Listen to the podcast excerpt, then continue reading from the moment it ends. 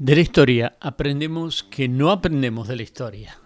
Hola y bienvenidos a nuestro programa semanal sobre la lectura diaria de las Sagradas Escrituras. Hoy nos ocupa Primera de Samuel capítulos 8 al 14. Únete a nosotros en el www.5x5x5biblia.com y recibirás todos los días de lunes a viernes el capítulo del día Puedes leerlo o escucharlo en cinco minutos por día, cinco días por semana y en cinco años toda la Biblia. www.5x5x5biblia.com Ser independiente de la opinión pública es la primera condición formal para lograr algo grande. En otras palabras, no tienes por qué ser como los demás. En 1 Samuel capítulo 8, es precisamente un estudio en lo opuesto. Permítanme resumir los antecedentes. Samuel fue un gran hombre, pero fracasó al igual que su predecesor al criar sus hijos. El fracaso de los hijos de Samuel se convierte en la excusa para la mentalidad de yo también en el pueblo de Israel. Yo también, o en inglés me too, se puso de moda hace un par de años con acusaciones de acoso sexual, cuando muchas personas al oír que una persona acusaba a su jefe, decía, yo también, yo también he sido acosado. Pero en realidad la mentalidad de yo también, el deseo de ser como los demás, es la influencia más poderosa en los adolescentes que ha existido desde el principio dijo Billy Graham. Adán y Eva cayeron en eso también. Cuando ustedes coman, entonces serán como Dios, les dijo Satanás. Eva dijo, yo también quiero ser como Dios. El domingo Dios mediante hablaremos sobre este tema en la presentación de las 11 y 15. Acompáñenos en persona si usted está bien de salud, si ya se ha recuperado el coronavirus y no tiene riesgo de contagiar a otros, o si usted no tiene síntomas o condiciones de riesgo, acompáñenos. Pero si no, puede acompañarnos e invitar a sus amigos y familiares a sintonizarnos en nuestra página www.centrofamiliarcristiano.net y suscríbase a nuestro canal en YouTube. El pueblo de Israel le dice a Samuel que quieren un rey para ser igual que las otras naciones. Samuel, que es incapaz de convencerlos de lo contrario, cede. El Señor le dice a Samuel que les haga caso, porque no estaban rechazando a Samuel, estaban rechazando a Dios. La pregunta mía es, ¿te sientes rechazado? Jan Semple escribió que el rechazo es como el aceite de bacalao. El rechazo nos hace fuertes, es bueno, pero es difícil de tragar, ¿verdad? El rechazo habla más fuerte que las palabras de aliento. Si diez personas te alientan y una te critica, probablemente todo lo que escuches es la voz de la crítica. ¿Te sientes rechazado? Hay pocas heridas que duelen tanto como el rechazo. Aunque ellos rechazaron a Dios, Dios no los rechazó a ellos. Y tampoco te rechazará a ti. Precisamente dice el Salmo 51, 17, los sacrificios de Dios son el espíritu contrito, al corazón contrito y humillado, oh Dios, no despreciarás. Pasa un tiempo y Saúl también sufre el rechazo. Capítulo 10, verso 26. También Saúl se fue a su casa en Gilbeá, acompañado por un grupo de hombres ilustres a quienes el Señor había, les había movido el corazón. Versículo 27, Dios habla hoy, versión, pero no faltaron malas lenguas que dijeron, y este es el que va a salvarnos y lo menospreciaron y no, se, y no le rindieron honores. Sabes, siempre hay gente así en todos los grupos. No importa lo que hagas, siempre encontrarán algo que no les guste. ¿Sabes cómo termina este versículo? Lo menospreciaron, pero Saúl se hizo el desentendido. Otra versión dice, Saúl lo disimuló. Sin duda las palabras de rechazo son como flechas que te han herido. Te han marcado y te han definido como persona. Un niño encuentra un bote de pintura gris que su padre ha dejado cuando terminó de pintar el garaje. Con esa pintura pinta su carrito rojo. Su padre le grita, lo arruinaste y lo avergüenza. El niño empieza a pensar que todo lo que toca lo arruina. Con razón, cuando ya grande le ofrecieron ser supervisor del equipo y lo rechazó. Porque las palabras de su padre quedaron grabadas en su mente y terminaron definiéndolo. ¿Sabes cómo sé que Raúl realmente superó el rechazo?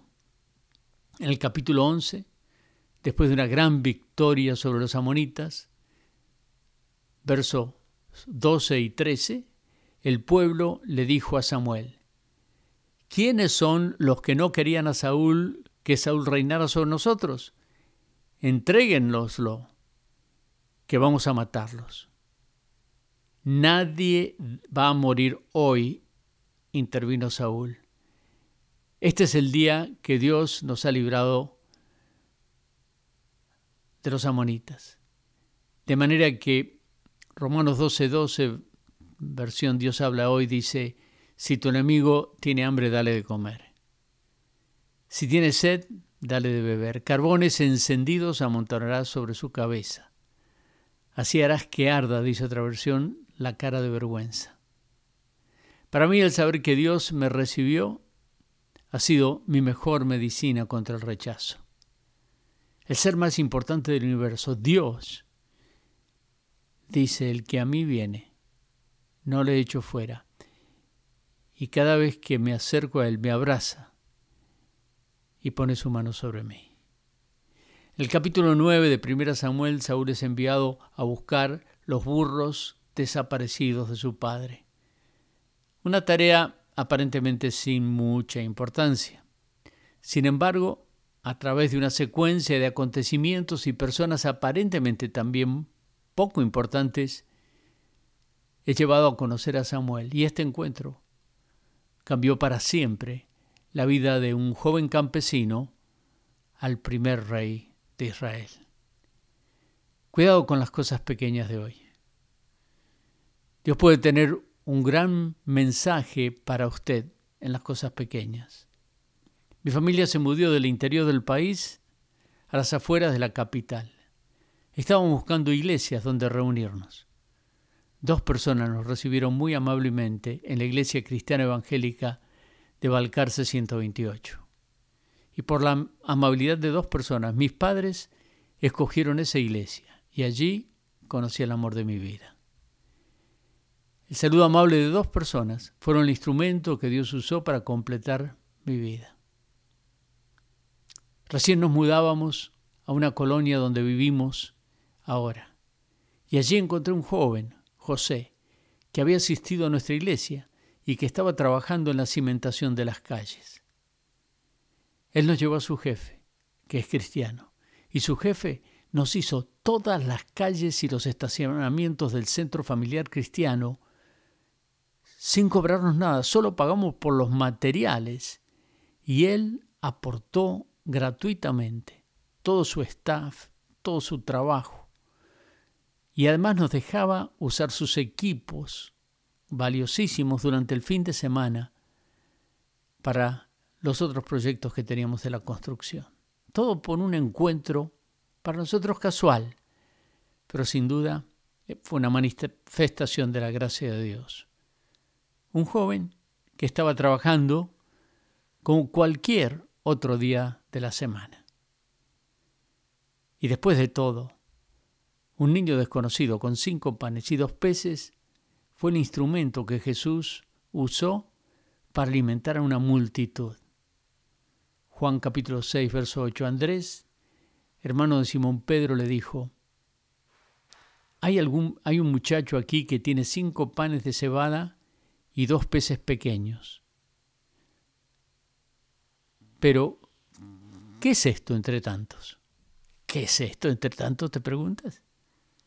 En las manos del Señor, poco es mucho.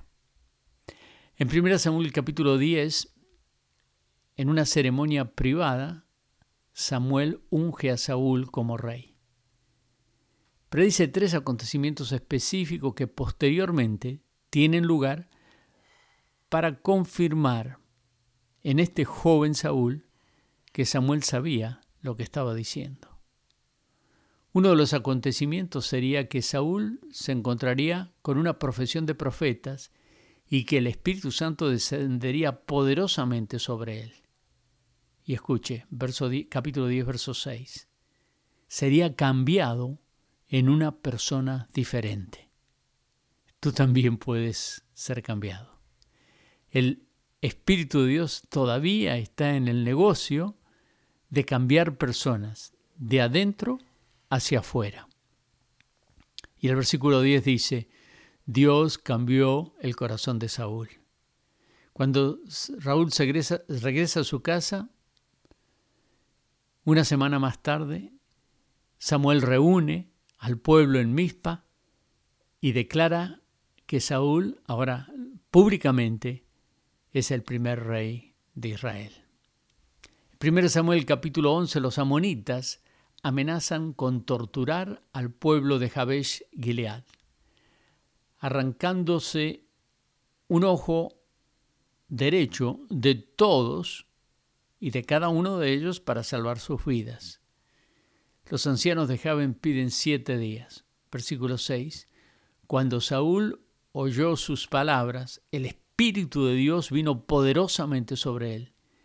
Y Saúl se puso los pantalones y reunió a trescientas treinta mil tropas y con ellas derrotó al enemigo con mucha facilidad. El pueblo celebra a su rey, a Saúl, en el Gilgal. Nuestro rey también nos librará de la pandemia y lo celebraremos, ¿verdad? Probablemente seguiremos manteniendo la distancia social, pero como dice el Salmo 126, verso 1, cuando el Señor nos trajo de vuelta a los cautivos, o debemos decir, cuando ya salgamos de estar encerrados en nuestras casas, seremos como los que sueñan. ¿Has perdido la esperanza? Cuídate, pero debes saber que esto también pasará. En 1 Samuel capítulo 12 Samuel pronuncia un discurso triste en su vejez. Samuel no puede superar el hecho de que Israel había rechazado el liderazgo de Dios y había pedido tener un rey, al igual que todas las otras naciones, y lo saca a relucir cada vez que tiene oportunidad. En primer lugar, como el cajero al final de su turno comprueba que el dinero de las ventas está en la caja y que no falta nada, les recuerda la historia de la fidelidad de Dios cada vez que el pueblo arrepentido clamó al Señor. Y luego, para comprobarle su autoridad, hace que caiga una tormenta muy fuera de época para asustarlos. Les advierte que sigan la voluntad del Señor y los alienta porque Dios a pesar de que ellos habían buscado un rey humano, Dios les había dado una segunda oportunidad. Capítulo 12, verso 22.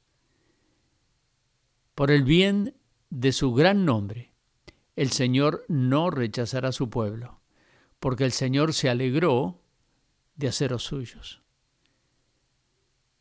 Por su bien, Dios también te ha hecho suyo Quizás tú también te sientas fracasado. Dios también te está dando una segunda oportunidad. Cuán tiernamente nos está llamando. Cristo a ti y a mí. Él nos espera con brazos abiertos, llama a ti y a mí. ¿Y sabes qué dice? Venid, venid, venid a mí. Si estáis cargados, venid cuán tiernamente nos está llamando. Oh pecadores, venid. Dios es un Dios de una segunda oportunidad. Y si estás esperando que tu propia familia regrese al Señor, escucha a Samuel, que nos deja una declaración única y muy interesante en el capítulo 12, verso 23. Él dice, en cuanto a mí, lejos esté de mí que peque contra el Señor al no orar por ustedes. No dejes de orar. Es nuestro privilegio, pero también es nuestra obligación. Que lejos esté de mí que peque contra el Señor al no orar por ustedes, porque el que sabe hacer lo bueno y no lo hace, le es pecado. Resumen del capítulo 13. En respuesta a la ofensiva de Saúl, los filisteos se preparan para atacar a Israel. Saúl reúne un ejército en Gilgal. Capítulo 13, verso 6. Los israelitas se dieron cuenta que estaban en aprietos, pues en todo el ejército se, pues todo el ejército se veía amenazado. Por eso tuvieron que esconderse en las cuevas, en los matorrales, entre las rocas y en las zanjas y en los pozos. Una vez más reaparece el número 7 en la narración. En el capítulo 2, Ana en su canto dice, aún la estéril dará a luz siete hijos. En el capítulo 6 los filisteos tienen el arca por siete meses. En el capítulo 10 Samuel le dice a Saúl que espere, que espere siete días hasta que regrese para decirle lo que tiene que hacer.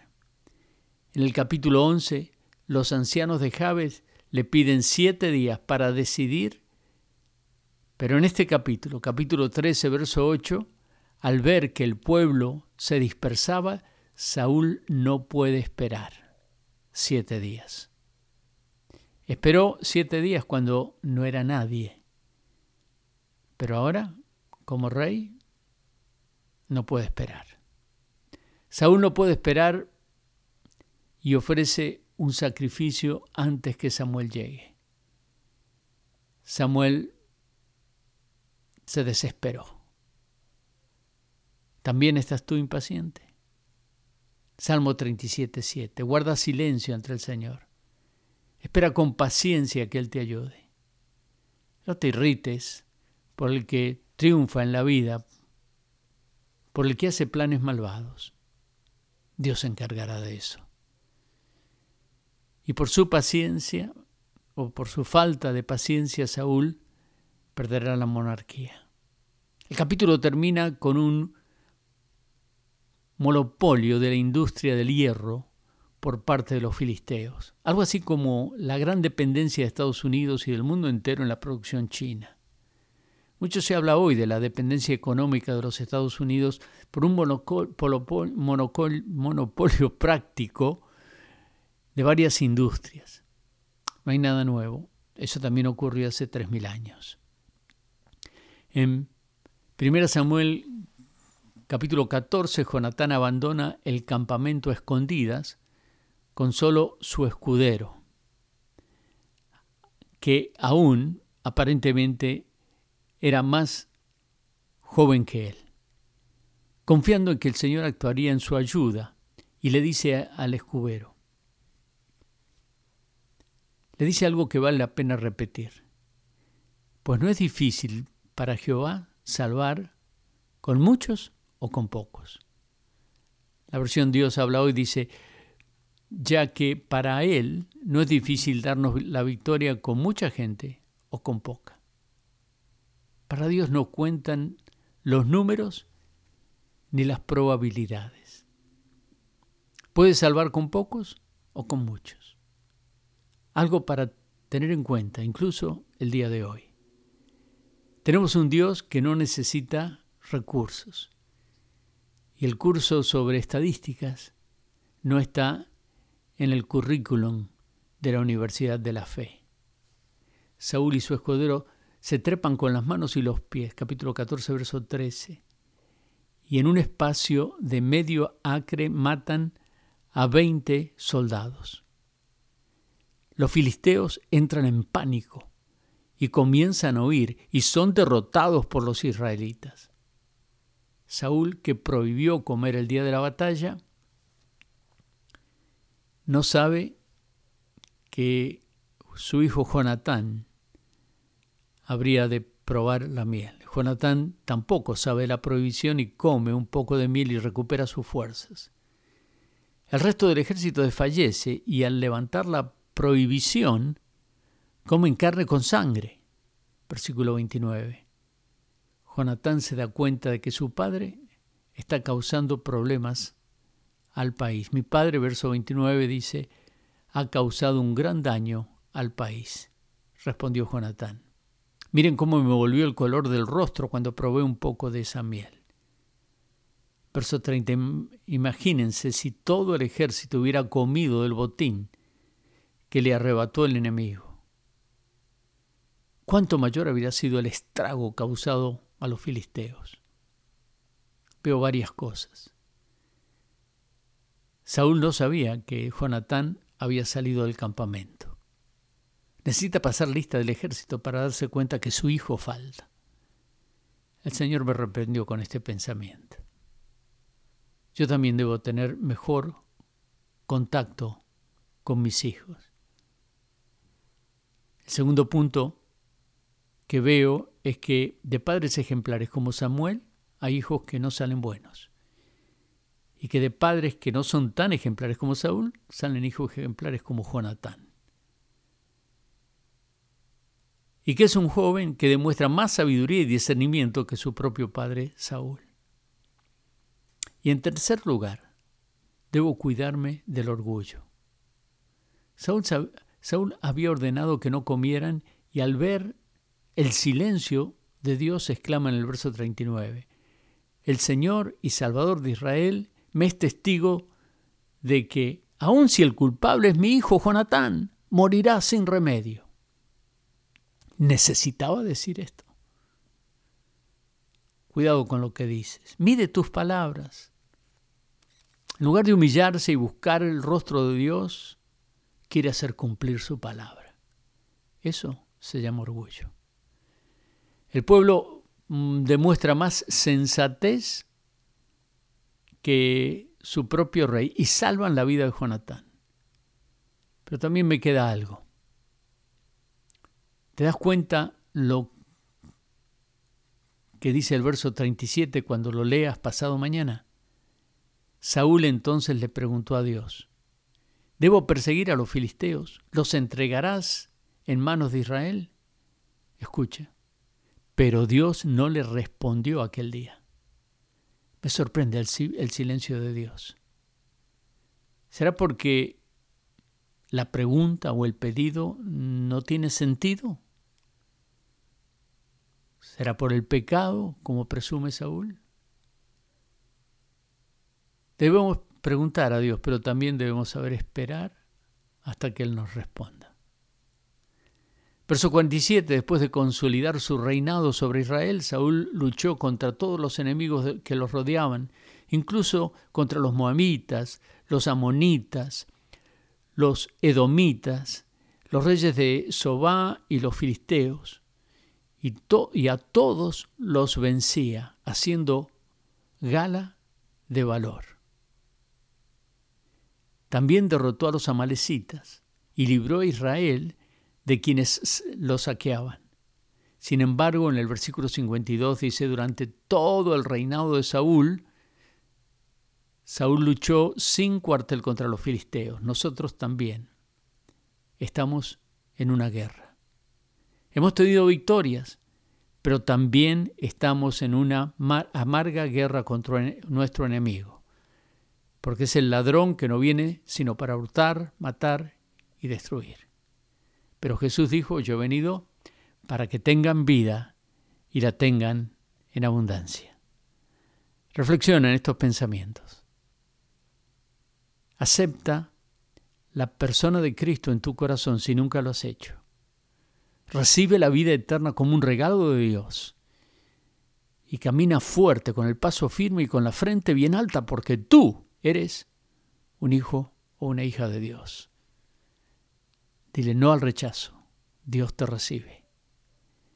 Dile sí a la paciencia, espera en Él. Que Dios te bendiga.